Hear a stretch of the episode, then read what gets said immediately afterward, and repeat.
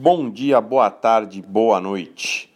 Eu sou André Medeiros e sejam bem-vindos ao Fora da Sala de Aula, um podcast onde conversaremos a respeito de assuntos que estão agitando o cenário educacional, mas ainda não estão nas salas de aula. Hoje, no Fora da Sala de Aula número 8, falaremos de resiliência, outro tema que está aparecendo cada vez mais e ainda é pouco discutido. Você sabe o significado de resiliência?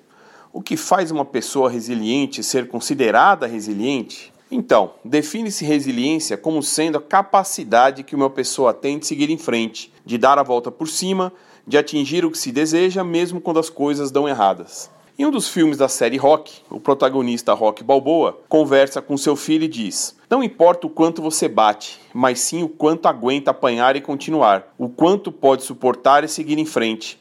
É assim que se ganha. Na minha opinião, essa é uma aplicação prática, uma definição prática do que vem a ser resiliência. Algumas pessoas percebem que não possuem essa característica, se abatem com questões que podem ser consideradas até simples por alguns, como por exemplo, não ser convidada para uma festa, ou seu vizinho não te cumprimentou. Alguns gostariam de desenvolver resiliência e aí elas se perguntam: será que esta é uma característica desfrutada apenas por pessoas que são naturalmente assim, ou outras pessoas conseguem desenvolvê-la? A resposta é sim.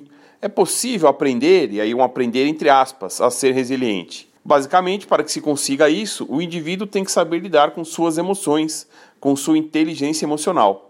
Assunto esse que já tratamos em um podcast anterior. Resiliência também é uma palavra muito usada no mercado de trabalho.